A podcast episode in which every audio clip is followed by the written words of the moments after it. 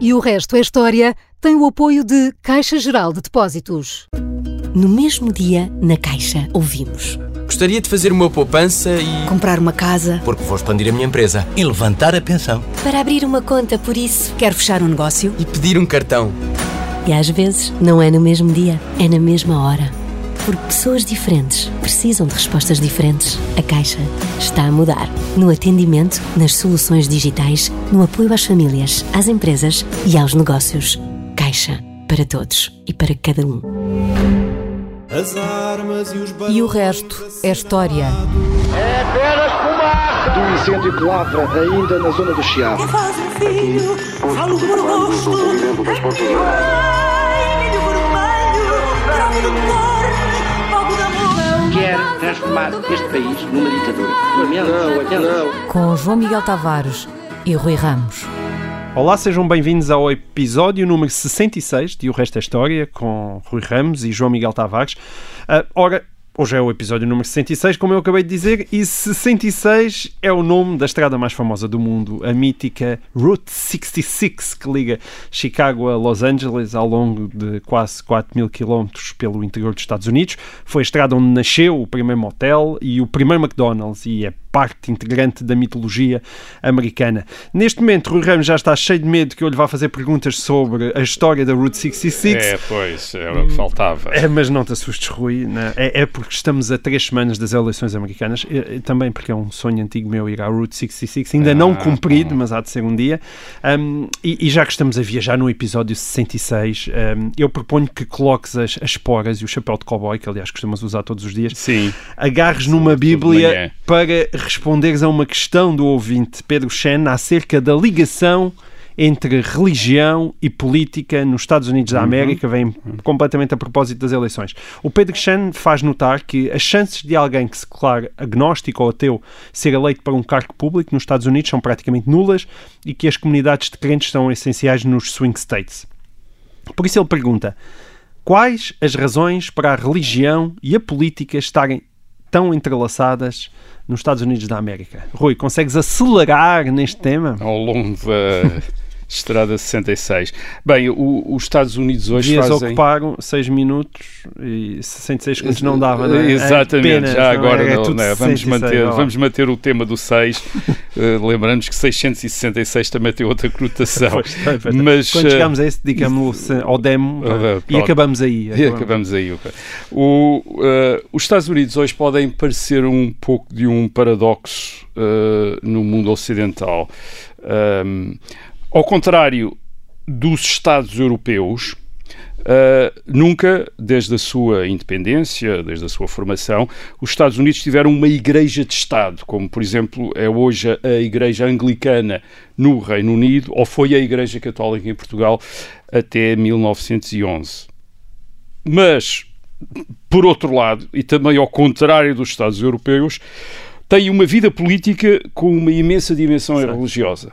Uh, aliás, é isso creio que é isso que o ouvinte está a referir, isto é, políticos que fazem juramentos sobre a Bíblia quando tomam posse, uh, ou que invocam Deus nos seus discursos, Sim. até em discursos uh, de tomadas de posse mais uma vez. Donald oh, Trump oh, saiu recentemente da Casa Branca, não é? Uma saída muito polémica exatamente. só para enfrentar uma igreja, mostrar uma Bíblia. e até fazem orações em público, isto é, convidam crentes para rezarem com eles em, em em público. Um, ora, ora bem, tudo isto ainda pode parecer talvez mais complicado a quem tiver uh, da religião uh, a velha ideia do século XIX. Uh, qual é que era essa velha ideia do século XIX? Essa velha ideia do século XIX era que a religião era uma coisa, um instinto uh, primitivo do homem e que uh, iria basicamente ser substituído pelo conhecimento que a ciência uh, dava ao homem e pelo domínio da natureza que lhe dava a ciência e a tecnologia. Portanto, a ideia de que o progresso, a pouco e pouco, iria limitando a dimensão religiosa da vida, uh, da vida da humanidade. E, e a Europa, sobretudo a Europa, a Europa atual, a Europa, de alguma maneira corresponde um bocadinho a, esse, a, esse, a essa expectativa do século XIX, princípio do século XX. A diminuição é, da prática religiosa é muito visível. Exatamente, não, não apenas a diminuição da prática religiosa, mas até a diminuição da identificação dos indivíduos com uh, qualquer crença religiosa. Isto é, de acordo com as sondagens, por exemplo, na Alemanha, 30%, 30 dos inquiridos dizem que não têm uh, religião, na Inglaterra, uh, 24%, em França, 40% em França, isto é, quase metade das pessoas em França dizem que não se identificam com nenhuma fé, uh, com nenhum culto religioso, 28% em, em Espanha, 30% na Suécia. Ora bem, quando vamos para os Estados Unidos, vemos números eh, completamente diferentes. Eh, nos Estados Unidos, apenas 18%, isto é, reparem, 40% em França, uh, sem religião. Nos Estados Unidos, só 18% das pessoas é que dizem que não têm religião. Ora bem, acontece logo por acaso que os Estados Unidos são a sociedade economicamente mais dinâmica do mundo. Uh, penso que não há, não há duas opiniões a esse respeito. E tecnologicamente mais avançada também. Portanto, aí a prática religiosa devia ter diminuído de acordo com aquele velho estereótipo, do, do, com aquela velha expectativa que a do, ciência, do século e a tecnologia. XIX, uh, isto é, que a religião era apenas um, um meio que o indivíduo tinha quando, perdido num mundo que não controlava e que não percebia, recorria, portanto, a deuses, certo. inventava deuses para explicar aquilo que não conseguia explicar. A partir do momento em que a ciência lhe dava essas explicações, a partir do momento em que a técnica lhe assegurava esse domínio sobre o mundo, podia dispensar a, a, religião. Bem, nos Estados Unidos a técnica e a ciência uh, são de ponta, uh, são de ponta e não dispensaram a religião. Há muitas explicações para isso. Uh, e é muito complicado, uh, e demoraria provavelmente mais do que 66 minutos a explicar, mas podemos talvez dizer duas ou três coisas. A primeira é, é a seguinte: em relação ao processo daquilo, a, um, a uma ao processo que leva às sociedades modernas, esse processo de transformação, quer cultural, quer social, quer económico. uma das dimensões desses processos no século XIX e XX é a democratização. E a democratização na Europa, ao longo do século XIX, isto é, desde a Revolução Francesa, faz contra o quê?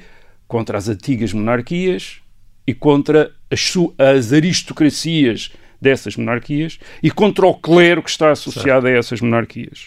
A democracia e, portanto, impôs contra a religião, de é, certa maneira, contra e, a religião insta, instalada. Dizer, contra a contra religião de Estado, contra, a, isto é, no, por exemplo, na, no sul da Europa, uh, há uma grande identificação entre estes movimentos de democratização dos Estados e movimentos anticlericais, isto é, estão certo. bastante ligados, ou, ou, pelo menos de resistência às religiões uh, avançadas. O caso da Revolução Francesa de 1789, que acabou numa campanha de descristianização, de encerramento das igrejas, de perseguição aos católicos nos anos 90, do, ainda do século XVIII, uh, é, é, enfim, é paradigmático desse modelo de democratização em que há uma. Em, em, da democratização faz parte também um combate contra a Igreja estabelecida, contra. Sim. e contra também Sim. a religião. E a tua vezes. tese é como não foi preciso decapitar ninguém nos Estados Unidos da América, a religião. Ora bem, nos, o que acontece na Europa, portanto, é que a religião, esta, estas religiões tradicionais, as, as religiões baseadas na revelação, revelação, divina, como é o caso do, do, do cristianismo ou dos cristianismos, na Europa eles são muito associados com o antigo regime e, portanto, muitos dos adeptos da revolução, daqueles que querem derrubar um antigo regime, acham que também têm de substituir essas religiões por outro tipo de uhum. uh, elementos de coesão social, por vezes até são uma espécie de aquilo que se chama religiões civis, isto é, uh, por exemplo, o patriotismo, o culto da pátria, uh, com os seus festivais, com os seus rituais, e que seria uma substituição da religião, quando não eram mesmo como no caso da Revolução Francesa, o culto do ente supremo que, que Robespierre se dedicou é em 1794. Ora, os Estados Unidos são, uma, são fundados como uma república, em primeiro lugar, isto é uma, uma, e como um Estado separado de qualquer igreja. Isto é, os Estados Unidos, enquanto a Federação Americana, nunca teve uma igreja oficial. Portanto, nunca fez sentido um movimento democratizador, aliás, como na Europa, isto é para combater igrejas e eh, para combater monarquias e aristocracias, por um lado, e também nunca fez sentido um uh, movimento que tivesse essa dimensão de uh, combater igrejas ou, oficiais. Isto é uma explicação, não basta. Por, porém, essa explicação. Uh, há uma outra dimensão para perceber a importância da religião nos Estados Unidos, e é o facto dos Estados Unidos terem sim fundados também com base em comunidades de refugiados religiosos, isto é, de exilados religiosos da Europa, nomeadamente protestantes, e nomeadamente até os protestantes muito radicais, que a partir do século XVII e ao longo do século XVIII foram para as colónias britânicas da América do Norte, precisamente à procura de um novo mundo, isto é, de novas oportunidades económicas, mas também de liberdade religiosa que não sentiam ter em grau suficiente na Europa e, sobretudo, no Reino, no Reino Unido. Unido. No Reino Unido, estas comunidades, estas correntes protestantes mais uh, aguerridas, mais, uh, enfim, aqueles que correspondem hoje aos evangélicos, digamos assim, eram tolerados pela Igreja Oficial, pela Igreja Anglicana, uh, eram os chamados não conformistas ou os dissidentes, hum. uh, mas estavam sujeitos a uma série de inibições, uh, tal como os católicos na Inglaterra, isto é, não podiam, por exemplo, exercer cargos públicos, uma vez que não se certo. identificavam com aquela igreja de que o rei era o chefe, que era o, o caso da igreja anglicana. E, portanto, estas comunidades protestantes quando estabelecidas na, na, na, América do Norte, são muito plurais, e, portanto, têm todas muito medo do domínio de uma, de uma uhum. delas. Por vezes, localmente, ainda são enfim, constroem regimes de alguma intolerância quando estão em maioria e localmente em alguns estados ou em algumas regiões conseguem impor uh, uh, governos mais ou menos religiosos, quase certo. teocráticos, mas a nível dos Estados Unidos, desde muito cedo, isto é, desde, desde uh, a, votação, a discussão e depois a votação da Constituição americana de 1789, que era claro que iria haver uma separação entre a Igreja e o Estado. E essa é a matéria da primeira emenda à Constituição, ratificada em 1791, que diz que nenhuma igreja, não pode haver uma Igreja oficial uh, nos uh, Estados Unidos e, portanto, também ninguém pode ser inibido, por exemplo, no exercício de funções públicas por, pelas suas, pela sua uh, confissão religiosa. Digamos assim, que há aqui um contraste grande entre os Estados Unidos e a América, é no, entre os Estados Unidos e a Europa. Enquanto as monarquias da Europa, sobretudo as antigas monarquias, julgam que a homogeneidade religiosa imposta pelo governo é uma condição da harmonia social, isto é, quando toda a gente tem a mesma religião e essa religião é, digamos, defendida pelo Estado, é, é, é, é, quando as sociedades estão mais tranquilas. Nos Estados Unidos pensa-se de uma maneira completamente diferente, porque a experiência dos Estados Unidos é a do pluralismo religioso, uma vez que estes hum. protestantes são imensas correntes, imensas seitas. E, portanto, tem-se um raciocínio completamente diferente. É quando, não, é quando o Estado não tenta impor homogeneidade religiosa, isto é, quando o Estado não tenta defender uma religião, que melhor se pode obter coesão social, isto é, paz social. Isto é, quando não há um conflito, um conflito uh, uh, uh, religioso. Portanto, a separação da Igreja e dos Estados, no, da Igreja e do Estado no, no, nos Estados Unidos deriva deste enorme respeito pela religião, que é associado, aliás, a um direito natural, e, portanto, aqueles direitos que a Constituição americana, eh, de, pelos quais a Constituição americana zela, eh, e, portanto, a grande preocupação de impedir que o Estado favoreça ou, certos cultos em prejuízo Uh, uh, em prejuízo de, de, outros. Portanto, há, há esta, e, esta visão da religião. E ao mesmo tempo há um grande profissionalismo, não é? Digamos assim, das próprias religiões, um profissionalismo técnico, não é? Uma, não, uma capacidade grande, uh, evangélica agora, por, do uso da que... televisão, do uso da rádio. Exatamente, isto é, a outra pergunta é porquê é que estão nesta situação, sem a defesa do Estado, isto é, nós na Europa estamos habituados, aquilo que não é defendido pelo Estado cai. O património, Sim. a religião, a Exato. cultura, todo, todos, todos, estamos, todos acreditamos que é o Estado que defende estas coisas. E nos Estados Unidos acredito-se o contrário quase, quer dizer, quando o Estado não se mete nestas coisas, estas coisas prosperam. E aconteceu à religião, isto é, a religião que não é defendida pelo Estado o que é que se torna? Uh, Cria-se uma espécie de mercado religioso, isto é, todas estas igrejas, todas estas seitas que não podem depender do Estado para sobreviver, ao contrário do que acontecia às igrejas uh, na Europa Ocidental, aquelas igrejas Sim. oficiais que eram financiadas pelo Estado, portanto não se tinham de preocupar em pôr as pessoas até nas missas, porque não precisavam, que o Estado pagava-lhes. Portanto, no, nos Estados Unidos eles vivem até dos crentes. E, portanto, há um mercado religioso extraordinariamente ativo que, no século XX, recorre imediatamente aos novos meios tecnológicos, por exemplo, às televisões, para evangelização e missionação. Portanto, cria-se uma religião muito dinâmica uh, e, e, e, o mercado ali funcionou. E, portanto, uh, depois temos umas como os Estados Unidos também são uma democracia, temos políticos que querem representar a sociedade americana e quando se apercebem que há esta dominância da religião na sociedade americana, obviamente tentam corresponder de alguma maneira aos seus eleitores. E, portanto, todos eles se dirigem aos seus eleitores com base numa, enfim, com, com referências religiosas que também lhes são permitidas porque não há dúvida nenhuma que não estão a referir-se a uma igreja oficial. Isto é, estão, aliás, a maior parte deles fazem referências religiosas vagas, isto é, não, não são denominadas nominais, quer dizer, não são certo, de não determinadas é esta, esta ou aquela específica. confissão, isto é, referências a Deus, uhum. há, há o Deus em que todos acreditam, independentemente depois da igreja a que vão. Muito bem.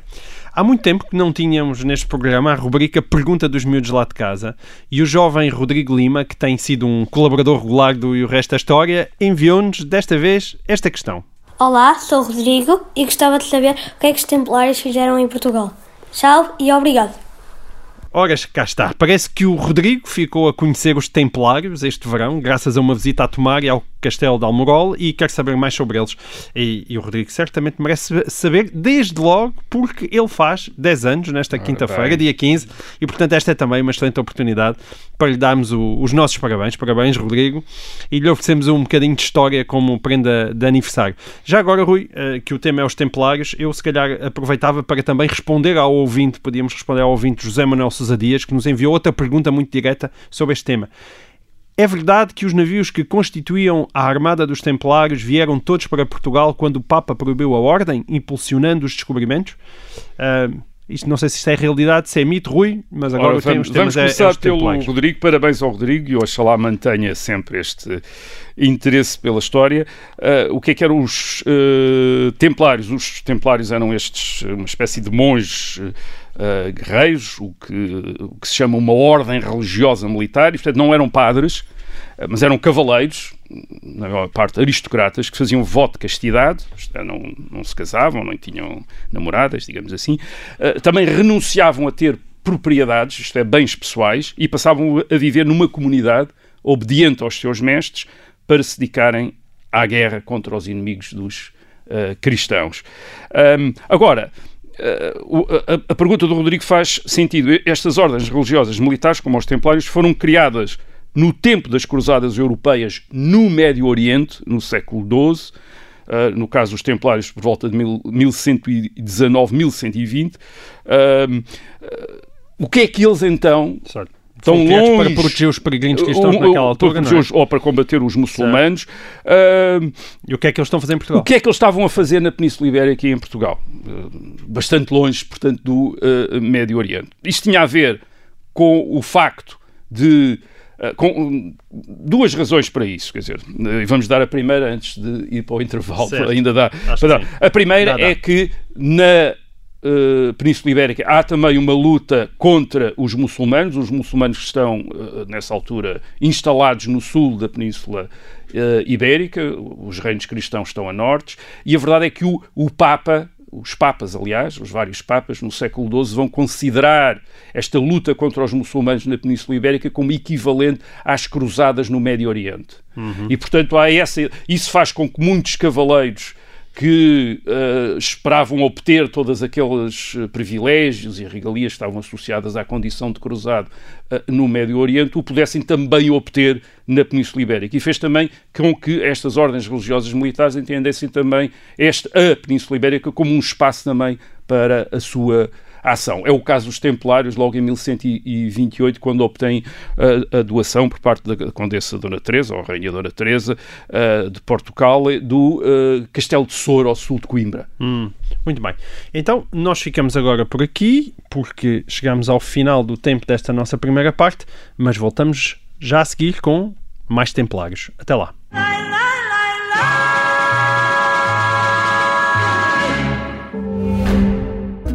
No mesmo dia, na Caixa, ouvimos. Gostaria de fazer uma poupança e. Comprar uma casa. Porque vou expandir a minha empresa. E levantar a pensão. Para abrir uma conta, por isso. Quero fechar um negócio. E pedir um cartão. E às vezes, não é no mesmo dia, é na mesma hora. Porque pessoas diferentes precisam de respostas diferentes. A Caixa está a mudar. No atendimento, nas soluções digitais, no apoio às famílias, às empresas e aos negócios. Caixa. Para todos e para cada um.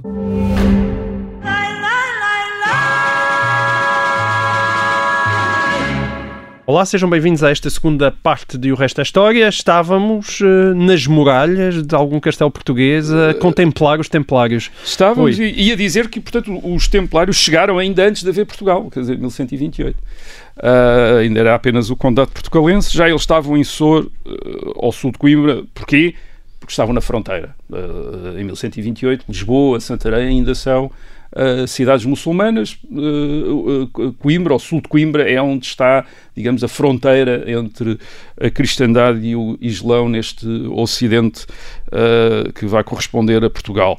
Para que é que os reis de Portugal, e a começar logo pela rainha Dona, Dona Teresa, o que é que os reis de Portugal queriam dos templários?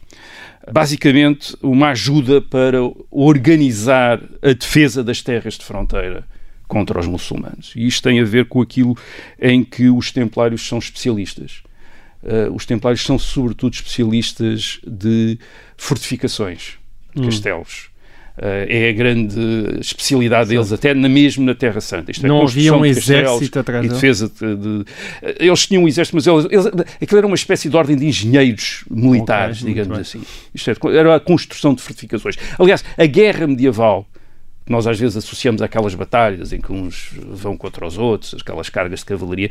A guerra medieval era muito menos isso e muito mais cercos. Cerco de castelos ou cerco de cidades, era, a, grande parte da guerra medieval era isso. E, portanto, era uma guerra bastante técnica, quer dizer, porque havia uma série de técnicas que é para defender, que é para atacar. Em Portugal, nos séculos XII e XIII, por isso mesmo, a fronteira do Tejo, é a grande área de atividade e de estabelecimento certo. dos uh, templários. Eles, em 1190, estão uh, em tomar, resistem à grande ofensiva de Almansor. Eles tinham construído aí um castelo e que resiste a Almansor, é um, um rei do norte da África que entra para tentar recuperar, no fim do século XII, aquilo que os muçulmanos na Península Ibérica tinham perdido hum. para, os, para os cristãos. Curiosamente, eles ficam sobretudo na zona do Tejo, depois mais para, uh, para o Alentejo são outras ordens militares que acabam por ter, eh, digamos, o, predomínio, sobretudo a Ordem da Vise e de uh, Santiago, uh, que vieram mais tarde, mas que foram eles certo. que depois uh, ficaram no Alentejo, por exemplo, o Setúbal, Palmela, da Ordem, da ordem de Santiago. Eu estava a falar de uma ordem de, de engenheiros, de, portanto, técnicos de guerra. isto já dá uma ideia. Eles não são muitos. Hum. Os templários nunca foram muitos. Uh, eles, são, eles são sobretudo aristocratas, portanto, digamos, fidalgos.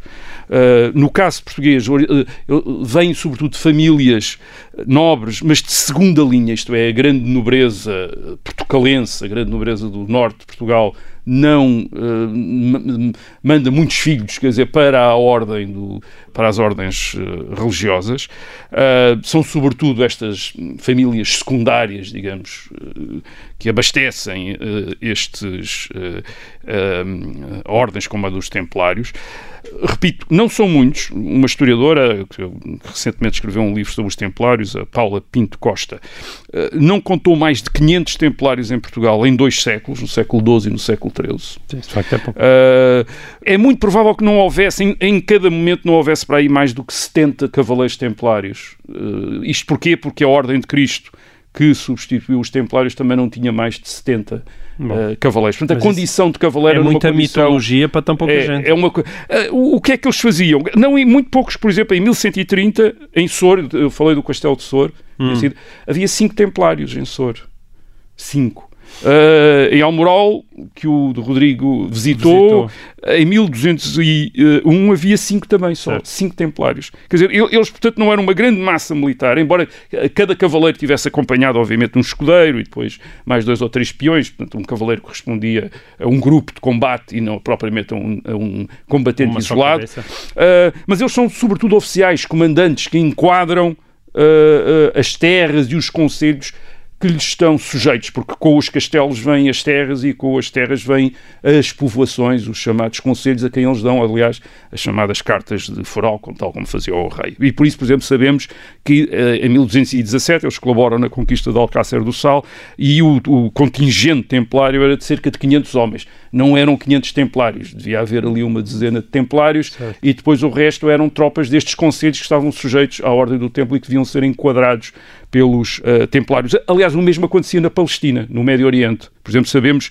num castelo templário de Safed que havia cerca de 2.200 combatentes, mas só 50 eram cavaleiros da ordem uh, do templo, quer dizer, os outros todos eram... Certo. Em todo, aliás, em todo o Médio Oriente só havia 300 cavaleiros templários. Portanto, uh, e no entanto, no século XII, mas, mas, quando olhas para o número de castelos, já é um número é, mais é, impressionante. É muito é? impressionante. No fim do século XII em Portugal, segundo alguns cálculos, os templários fazem a gestão, digamos assim, de 10% dos 200 castelos então existentes. Uh, e a maior parte deles naquela linha da uh, do Tejo, isto é, hum. que era a, a, principal fronteira até ao princípio do, uh, do século XIII. E foram eles, por exemplo, no, nos castelos que introduziram torres de homenagem, etc. Aliás, os castelos hoje dos templários dão-nos apenas uma pálida imagem do que eram, porque só tem aquilo que vemos é apenas a base de pedra, digamos assim, e por outro lado toda uma série de estruturas que existiam à volta dos castelos para reforçar a sua defesa foram sendo destruídas e negligenciadas ao longo dos séculos. Portanto, o castelo era uma, era uma construção que uma grande parte era em madeira, não era em pedra, e portanto aquilo tinha um aspecto talvez muito mais sofisticado uh, do que parece hoje. Que Estás a acabar muros, com mais uma mitologia. Um, uns muros. Os castelos, dizer, afinal, eram boa parte em madeira. É eram boa parte em madeira, aliás, faziam parte de, dessa de, da estrutura de defesa que lhes permitia. Qualquer dia temos uh, que falar de castelos, então, Rui. Ora bem, uh, eles, eles também estão na Península Ibérica também estão estes cavaleiros do templo muito controlados pelo rei. Eles, quando se reuniam nos chamados capítulos, que eram reuniões, quer dizer, do, digamos, do Conselho de Administração da, hum. da Ordem do Templo, desculpem estes, eh, este uso de termos contemporâneos. Uh, geralmente o rei enviava delegados para estarem presentes, uh, para ver o que é que eles estão a fazer. Portanto, eles têm um grande património, têm mais de 60 núcleos patrimoniais, portanto tem, grandes tem um grande património em Portugal, e tem, mas tem sobretudo estes castelos. São talvez os edifícios mais fortes, mais inexpugnáveis que existem em Portugal. E por isso também são, por exemplo, os locais onde o rei tem guardado o seu tesouro real. Por exemplo, hum. sabemos que o, no caso de uh, Dom Sancho I, em 1210, uma grande parte do tesouro real estava em Tomar, no, no Castelo dos Templários. Portanto, eles eram uma espécie de caixas fortes. Também dizer, eram banqueiros. Também eram um bocadinho banqueiros. Aliás, eles eram banqueiros, eles dedicam-se a operações financeiras no resto da, uh, no resto da, Euro mas... da, Europa. Eles não são muito populares com pois o resto é da Igreja, dizer, é? com os bichos, porque estão diretamente submetidos ao Papa, portanto eles não dependem. Portanto há muitos conflitos de jurisdições. Uh, por e é exemplo, é muito poder, não é? Então, têm bastante poder. Um, o que é que acontece aos Templários? Bem, em 1249, conquista de Faro, acaba, digamos que, a, a luta contra os muçulmanos propriamente na, em, Portugal. em, Portugal. no Reino de Portugal, uh, e no caso do, do, do, Médio Oriente, em 1291, com a queda de Acre, da cidade de Acre, os muçulmanos conquistam, acabam também a presença uh, dos cristãos na, na, Palestina, embora ainda se mantenham, uh, enfim, em, em Chipre uh, hum. e, e, à volta, digamos, ali à volta a, da... A sua razão da, de ser perde-se, não é? Os a razão de ser dos templários em grande medida perde-se. Há, há, uma ordem, como a ordem do hospital, que depois veio a ser a ordem de Malta, que, enfim, se recicla e consegue ainda manter ali um, um, uma posição militar no hum. Mediterrâneo, mas os templários ficam reduzidos a, a aparecer cada vez mais os banqueiros, isto é, certo. gente com um grande património e com bastante dinheiro. e isso interessa imediatamente aos reis, sobretudo ao rei de França, que promove a sua extinção. Em Portugal, uh, portanto, em 1312, o rei de França consegue que o Papa extinga a Ordem Então, dos Templários. Se foi em 1312 que foram extintos, uh, se a matemática não me engana, se calhar tiveram alguma dificuldade em participar nos descobrimentos. Ora bem, não? isso é que é o, o, o mito, quer dizer, isto é, quanto à armada, da chamada, famosa, a lendária armada dos Templários, isso é absolutamente mito, quer dizer, a Ordem é extinta em 1312, em Portugal é convertida na Ordem de Cristo, em 1319, uh, mas a conquista de Ceuta, que é vista como a primeira iniciativa da expansão portuguesa, é de 1415. Mais e a maior parte, 100 anos depois. 100 anos depois. E a maior parte das navegações conhecidas isto é, são do, Do século XV, isto é, são depois de 1415, ou seja, 100 anos depois da extinção da Ordem. Certo. Portanto, se os descobrimentos tivessem sido feitos com os barcos uh, do- do- dos Templários, teriam, uh, teriam sido feitos com barcos já muito velhinhos. Sim, já e com muito caruns. uh, muito obsole- obsoletos. E a, e a Ordem dos Templários nem sequer tinha esses meios navais, quer dizer, não era uma potência naval como, as, como Então, são as repúblicas onde é que vem o mito? italianas. Uh, uh, o mito creio que vem do facto da Ordem dos Templários não ter sido bem extinta em Portugal, mas convertida, isto é, o nome mudou, converteu-se na Ordem de Cristo. E o facto do infante Dom Henrique, no século XV, ter sido uh, mestre da Ordem de Cristo. E, portanto, isso associou a Ordem de Cristo e, portanto, os Templários... Que era o antigo nome, cruzes, ao, é? uh, uh, aos, desco- aos descobrimentos, e daí talvez venha essa ideia de que teriam sido os barcos. Não, eram os barcos da Ordem de Cristo, mas não eram os barcos dos, uh, não eram os barcos dos Templários de 100 anos antes. Muito bem. Ah, Rui, nós temos uns ouvintes incríveis que já dão pelas nossas falhas em matérias de datas importantes que nos esquecemos de celebrar. O, o Lourenço Fragoso relembrou-nos que no passado dia 3 de outubro se, se celebrou os 30 anos da reunificação da É Alemanha. uma data importante. É verdade que nós deixámos passar. E logo de seguida, o, o Lourenço faz-nos uma pergunta sobre a Prússia, É essa grande potência europeia nos séculos XVIII e XIX. E diz o Lourenço, e com razão, que a história da Prússia é pouco conhecida em Portugal. Infelizmente, Rui, eu acho que por esta altura já não temos tempo para nos dedicar à história da Prússia, mas podemos deixar aqui a promessa ao Lourenço que iremos tratar dela no próximo programa. Prússia, eh, no episódio 67. Para já, no 66, Rui pedia-te que falasses da reunificação alemã propriamente dita que aconteceu há 30 anos. Três décadas passadas, parece que a coisa até correu bastante bem. E a minha pergunta é esta: podia ter corrido mal? não só podia ter corrido mal, mas muita gente esperou que corresse mal. Uh, E, e- e há duas razões para isso. A primeira tem a ver com o facto de a Alemanha, uh, em 1990, uh, estar dividida. Não apenas por causa da divisão da Europa entre uma esfera americana e uma esfera soviética no fim da Segunda Guerra Mundial, portanto havia uma Alemanha de leste uh, soviética e uma Alemanha ocidental Certo. Digamos, americana, de- era, era as Alemanhas que havia. Portanto, essa, essa era a razão principal, obviamente, era a razão principal, mas também havia uma razão secundária. E a razão secundária, que tinha alguma força, era a ideia de que era bom a Alemanha estar dividida, porque sempre que a Alemanha Se juntava. se tinha juntado, tinha havido uma tendência para eh, esse novo Estado, que sobrelevava imediatamente todos os outros Estados da Europa, quer da Europa Ocidental, quer em termos de população, quer em termos de poder económico e militar, tender a tentar dominar a Europa Ocidental. Portanto, era aquilo, aquela piada que era atribuída ao Giulio Andreotti, que gostava tanto da Alemanha que até gostava que houvesse mais do que uma, quer dizer, portanto, houvesse muitas Alemanhas. Ahm, portanto, eram aqueles Uh, havia muita gente ainda em 1990 que considerava que os problemas da Europa, quer dizer, a Primeira Guerra Mundial, a Segunda Guerra Mundial, tinham a ver com o facto de a Prússia, em 1870, ter unificado todas aquelas uh, multidão de pequenos Estados alemães que tinham existido até então, tinha feito daquilo uma grande potência e essa grande potência tinha imediatamente adquirido uma vocação hegemónica na Europa que tinha levado os outros Estados a, a resistir. Essa é a história uh, que nos vais contar para a semana. Uh, e em 1989-90, um, quer o governo do Reino Unido, por exemplo, esfiado na altura por Margaret Thatcher, quer o governo da França, sob a presidência de François Mitterrand, não são grandes entusiastas da unificação alemã que Helmut Kohl, o chanceler alemão, propõe imediatamente em novembro de 1989. Portanto, há a queda do muro de Berlim em 9 de novembro, no fim do mês Helmut Kohl propõe imediatamente uma, uma unificação, aliás, uma unificação, curiosamente,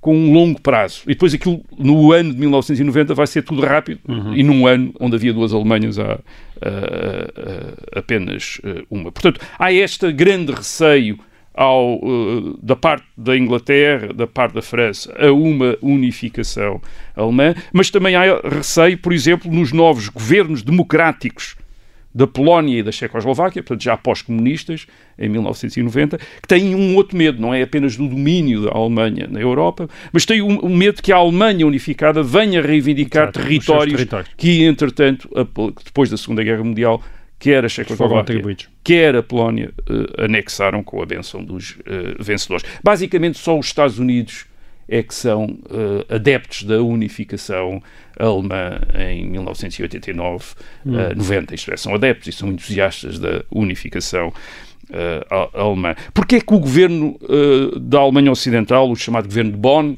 quer dizer, que a capital da Alemanha era estava na cidade de Bonn, na, na, a capital da Alemanha Ocidental, da República Federal Alemã. Eh, Porque é que o, o, o governo de Bonn está, está, tão apostado na unificação e depois, no ano de 1990, acelera tantas coisas? Não é apenas por, por causa do ideal da unificação da Alemanha, que tinha desde 1949. Uh, era também um meio de parar Uh, o influxo de alemães de leste para o ocidente. Que já estava, aliás, a queda do muro de Berlim dá-se precisamente pela pressão que a população da Alemanha comunista faz para fugir para o Ocidente, e mesmo depois da queda do Muro de Berlim, os desníveis de vida são tão grandes, do, os desníveis do, certo, do, que é uma migração da qualidade de vida faz tão grande que continua a haver uma grande imigração e eles pensam que se não houver uh, uma rápida unificação, dar-se aquilo que um historiador chama a unificação das duas Alemanhas, na Alemanha Ocidental, isto é, a população da Alemanha, da Alemanha de Leste fugir toda para a Alemanha uh, Ocidental. Além disso, também Helmut Kohl está convencido que há ali uma janela de oportunidade associada à, à, à, à chefia de Gorbachev na União Soviética. Gorbachev, em 1989-90, não parece Uh, sólido. Aliás, vai haver depois um golpe contra Gorbachev. Os duros do Partido Comunista tentam derrubar Gorbachev e, portanto, Kohl também sente que deve é aproveitar aquela oportunidade antes que a União Soviética volte a uma política Mais dura. De, de defesa da sua esfera de influência uh, na Europa.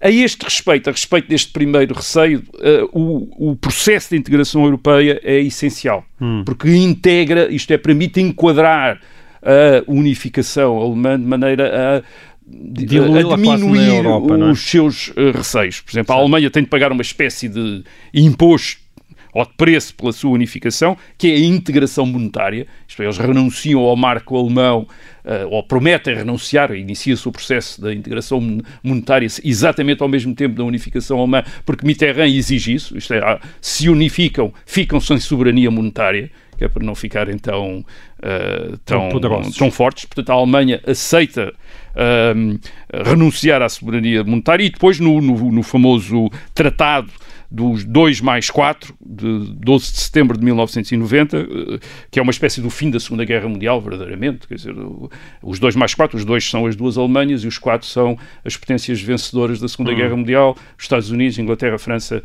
e União Soviética. Uh, e nesse tratado, a Alemanha reconhece as suas fronteiras a leste. Portanto, diz é um tratado não, de setembro de 1990. 1990 diz que não vai reivindicar, portanto, os territórios históricos da Prússia e da Silésia, que foram anexados pela Polónia e pela União Soviética, um, e, e, mais, até vai dizer se alguns desses territórios, por acaso, por votação das populações, quiserem voltar para a Alemanha, eh, a Alemanha terá de recusar esse, esse regresso. Certo, isso está integrado na Constituição, não é? E está mesmo é... integrado na Constituição e depois também se compromete a ter um exército só até 300 mil homens, por acaso até ainda tem menos, a nunca possuir armas nucleares próprias, etc. Isto é, aceita uma série de limitações que outros Estados não, não, não aceitam. Portanto, é a condição para... Portanto, Sim.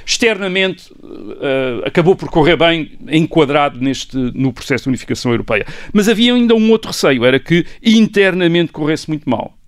Porquê? Porque o que estava em causa aqui em 1990 era a Alemanha Ocidental, a República Federal Alemã, ter de integrar a Alemanha Oriental. E a Alemanha Oriental, embora só tivesse um terço da população da Alemanha Ocidental, tinha 16 milhões de habitantes para 62 milhões de habitantes da Alemanha Ocidental, era um país empobrecido pelo comunismo, relativamente, quer dizer, tinha o seu PIB per capita era um quarto do da Alemanha uh, ocidental e mais. Não era apenas um país empobrecido e pobre, era um país que provavelmente iria ainda ficar mais pobre com a integração, uma vez que uma grande parte da indústria uh, da Alemanha Oriental, da Alemanha comunista, era uma indústria obsoleta, quer dizer, Sim. que não uh, sobreviveria a um choque de mercado. Isto é, os próprios habitantes da Alemanha Ocidental o que queriam era consumir produtos da Alemanha, do, da Alemanha Ocidental, não era consumir os trabantes e aqueles carros certo. miseráveis em que uh, andavam. E a Alemanha Ocidental aqui tinha duas opções, às vezes que não pareciam, nem, nenhuma delas era boa. Ou aceitava o desnível entre o leste e o oeste, e portanto criava tensões entre uma parte muito pobre e uma parte muito uh, rica, ou então tentava ajudar o uh, leste com subsídios, com, uh, com ajudas, e era muito provável que isso levasse a um, uh, a um problema fiscal na Alemanha Ocidental. Isto Sim. é, e até a inflação. Ora, ora bem, sabia-se como é que estes problemas uh, de inflação Uh, problemas fiscais e, e até desigualdades económicas tinham nos anos 30, portanto, nós estamos sempre a falar, de, as pessoas estão sempre a pensar nos precedentes históricos certo, certo. para a situação. Nos anos 30 isto julgava-se que tinha ajudado os nazis a ascender ao poder. Ascender ao poder. Portanto, Mas... julgava-se, temeu-se também que Sim. nos anos 90 os problemas económicos da integração na Alemanha Sim. pudessem ajudar Mas nacionalistas tudo acabou bem, isto é, quer dizer, acabou relativamente bem. A produção, é verdade, a produção industrial da RDA caiu para metade, o seu PIB reduziu-se em 30% em 1991, portanto a economia comunista praticamente dissolveu-se ao toque do mercado, ao toque do mercado, um terço da força de trabalho ficou desempregada, uh, uh, mas a, a, a, verdade é que um, a Alemanha Oriental a antiga Alemanha Oriental, com as ajudas ocidentais, foi capaz de convergir. E, por exemplo, em 2000, no ano 2000, portanto, no ano 2000, a, a produtividade do uh, trabalhador do leste, que em 1991, portanto, 10 anos antes, tinha representado apenas 34% da produtividade do trabalhador da Alemanha Ocidental, já estava em 68,5% da produtividade ocidental. Portanto, eles tinham duplicado certo. quase a, a, a, produtividade dos trabalhadores na Alemanha, uh, do, uh, na Alemanha de, uh, de leste. Os cinco estados do leste cresceram a, 9, a taxas de 9% ao ano a seguir a 1992. E, e, embora, portanto, hoje sejam ainda mais pobres, têm apenas 80% do rendimento da Alemanha Ocidental, estão já a um nível de, enfim, um nível aceitável de riqueza. Portanto, o que, o que acabou por resultar foi digamos, não tanto a criação de um novo Estado com imensos problemas, mas basicamente uh, a anexação destes cinco Estados uh, da Alemanha uh, de leste pela República Federal Alemã e, portanto, com a, o predomínio, digamos, da cultura democrática da República Federal Alemã. Muito bem, sim, termina o resto da história. Até para a semana.